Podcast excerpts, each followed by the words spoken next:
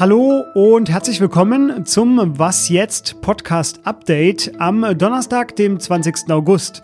Hier ist Fabian Scheler, ich begrüße Sie und ich spreche heute über den Besuch von Greta Thunberg und ihren Mitstreiterinnen bei Angela Merkel und über Alexei Nawalny, den russischen Oppositionellen, der seit heute im Koma liegt. Redaktionsschluss für diesen Podcast ist 16 Uhr. Uh, it is exactly two years ago since the first school strike for climate. Zwei Jahre ist es nun her, als Greta Thunberg zum ersten Mal mit ihrem Schild vor der Schule saß in Schweden und fürs Klima gestreikt hat. Der 20. August, das ist der Geburtstag von Fridays for Future, heute eben der zweite. Und deshalb war es ein relativ ungewöhnliches Treffen im Kanzleramt, denn Greta Thunberg hat den Geburtstag der Bewegung im Kanzleramt verbracht. Äh, da waren keine Staatsgäste heute zu Gast bei Angela Merkel, sondern eben vier Aktivistinnen von Fridays for Future. Neben Greta Thunberg noch Luisa Neubauer, Anuna de Wefer und Adelaide Charlier aus Belgien. Ich hoffe, ich habe sie richtig ausgesprochen, wahrscheinlich eher nicht. Jedenfalls kamen die vier vom Hauptbahnhof über die Spree rübergelaufen zum Kanzleramt.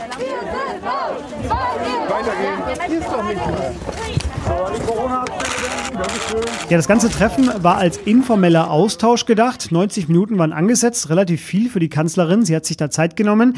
Die Aktivistinnen hatten nämlich vorher an alle EU-Staats- und Regierungschefs Briefe geschickt, um auf die Klimakrise aufmerksam zu machen und, das wiederholen sie immer wieder, die Krise endlich auch als Krise zu behandeln. Zudem stellten sie Forderungen auf, wie zum Beispiel alle Investitionen in fossile Brennstoffe sofort einzustellen oder den Ökozid beim Internationalen Strafgerichtshof als Verbrechen zu erklären.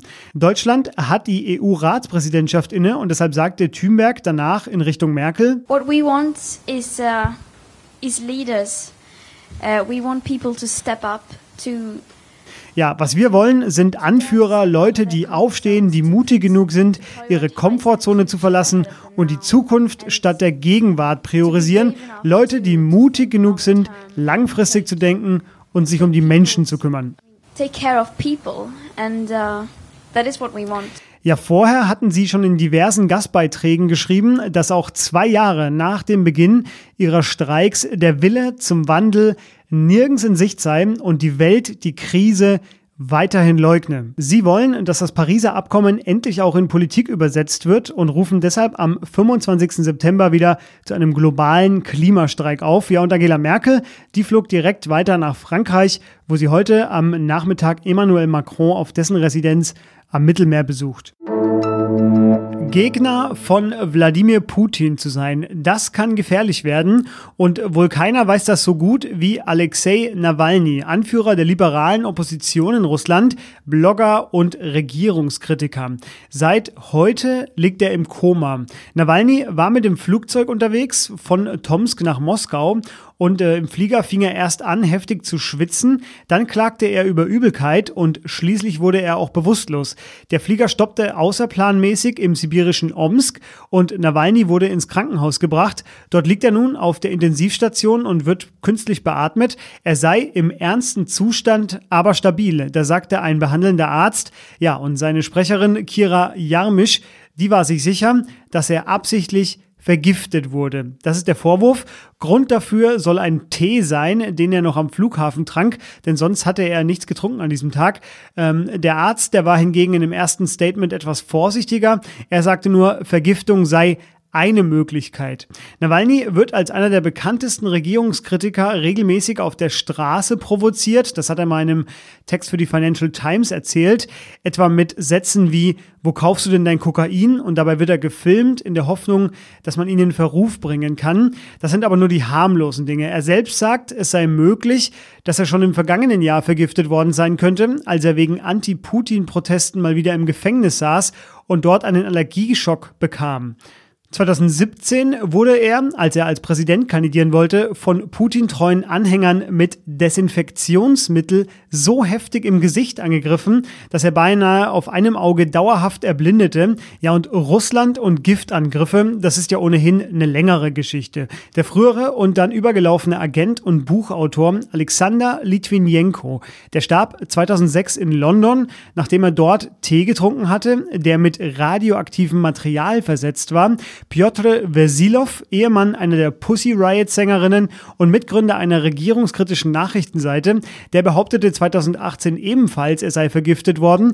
Ja, und auch Sergei Skripal, wie Litvinenko, ein Überläufer zum britischen Geheimdienst MI6, der wurde gemeinsam mit seiner Tochter vergiftet. Auch das passiert mitten in Großbritannien, in Salisbury, dort aber mit einem Nervenkampfstoff. Der Fall löste damals, 2018 war das, eine diplomatische Krise aus und der britische Verteidigungsminister, der hatte damals Putin persönlich für den Anschlag verantwortlich gemacht. Ja, und Nawalny bekam noch am Nachmittag die ersten Wünsche direkt aus dem Kreml. Man wünsche ihm, genau wie jedem anderen Bürger Russlands, schnelle Genesung. Vor kurzem war es Spanien und nun hat das Robert Koch Institut eine weitere bei deutschen Urlaubern äußerst beliebte Region zum Risikogebiet erklärt wegen der dort ansteigenden Zahlen. Es geht um Kroatien und dort vor allem um die Küste im Süden, um die Regionen Šibenik und Split-Dalmatien. Wer von dort ab sofort wieder nach Deutschland einreist, der muss einen Test machen und bis zum Ergebnis des Tests in häusliche Quarantäne. Ja, und wenn Sie aktuell auf die Deutschlandkarte schauen, die wir bei Z Online ja seit Monaten schon zeigen, und wenn Sie sich da die Zahl der Neuinfektionen angucken, dann sehen Sie sehr gut, wie sich das Virus jetzt nicht mehr an einzelnen einzelnen Orten einfach nur so ausbreitet, also keine so richtigen Hotspots sich mehr entwickeln, sondern in ganz Deutschland die Zahlen wieder sachte ansteigen. Dazu passt auch eine Zahl von heute. 1707 Neuinfektionen meldete das RKI Heute, das ist ein Wert, den man zuletzt im April erreicht hatte. Nur noch 15 Landkreise sind ohne Neuinfektion. Auch das war zuletzt im April der Fall. Aber, jetzt kommt das große Aber, einen direkten Rückschluss auf das Infektionsgeschehen in Deutschland lässt das nicht zu, da zum Beispiel auch die Zahl der Tests ja immer weiter erhöht worden ist. Und deshalb gibt es einen weiteren Wert, auf den man schauen sollte. Das ist die positiv Testrate, also wie viel Prozent der Tests auch wirklich positiv ausfielen, die war zum Beispiel im April deutlich höher. Da wurde noch deutlich weniger als jetzt getestet. Und da lag diese Positiv-Testrate bei 5 Prozent, also 5 Prozent aller Tests waren positiv. Und aktuell liegt die da bei einem Prozent. Das sind viele Zahlen. Es gibt auch einige gute Erklärstücke dazu bei uns bei Z Online. Die verlinke ich Ihnen in den Show Notes. Ein kurzer Einblick noch in die Art, wie wir arbeiten. Ähm, wir sind ja ein sehr aktueller Nachrichtenpodcast, der vor allem am Nachmittag ziemlich stressig ist, denn wir haben ja die Deadline um 16 Uhr, den Redaktionsschluss. Alles, was vorher passiert, nehmen wir mit rein. Alles, was danach passiert, das schaffen wir nicht mehr, weil der Podcast muss geschnitten werden, produziert werden und soll um 16.45 Uhr online gehen. So, wenn jetzt was genau um 16 Uhr passiert, dann wird es sehr hektisch, sage ich mal, für einen Moment. Und so war es heute auch, denn es wurde bekannt, dass Steve Bannon, der ehemals wichtigste Berater von Donald Trump, heute verhaftet worden ist. Ihm und drei anderen Beschuldigten wird von der New Yorker Staatsanwaltschaft vorgeworfen, Spendengelder unterschlagen zu haben, die eigentlich für den Bau der Mauer zu Mexiko vorgesehen waren. Mehr dazu finden Sie im Laufe des Abends auf Zeit Online. Zuerst gehört haben Sie es im Nachrichtenpodcast Ihres Vertrauens. Was noch? Der Mensch, die Krone der Schöpfung. Angesichts der Pandemie, die wir gerade erleben und dem, was wir bisher über die Übertragung und die Gefährlichkeit des Virus wissen, des Coronavirus wissen, kommen mir dabei manchen meiner Artgenossen manchmal schon erhebliche Zweifel. Ja, und meine Zweifel an uns Menschen, die mehren sich nur, wenn ich mir durchlese, wie clever manche Tiere Social Distancing betreiben. Sie haben richtig gehört, Forscherinnen vom Hamilton College in New York, die wollten jetzt genau wissen, wie Tiere Abstand halten. Ja, und das Ergebnis, zum Beispiel Honigbienen, die kommen seltener in den Stock zurück, wenn sie mit Parasiten befallen sind. Die einzelne Biene stirbt dadurch, das Volk aber nicht.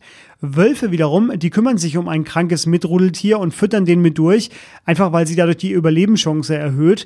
Ja, und bei der Karibik-Languste, da ist es so, dass die anderen Langusten es riechen, wenn einer der Krebse mit einem Virus befallen ist und dann meiden sie einfach dessen Höhle. Und jetzt raten Sie mal, woran die das riechen.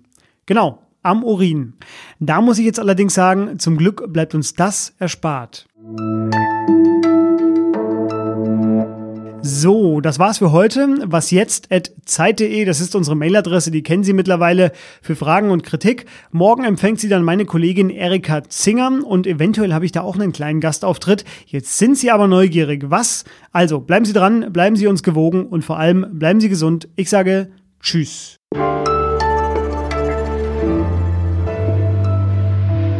Aren't the kind of people who, who spend time to celebrate.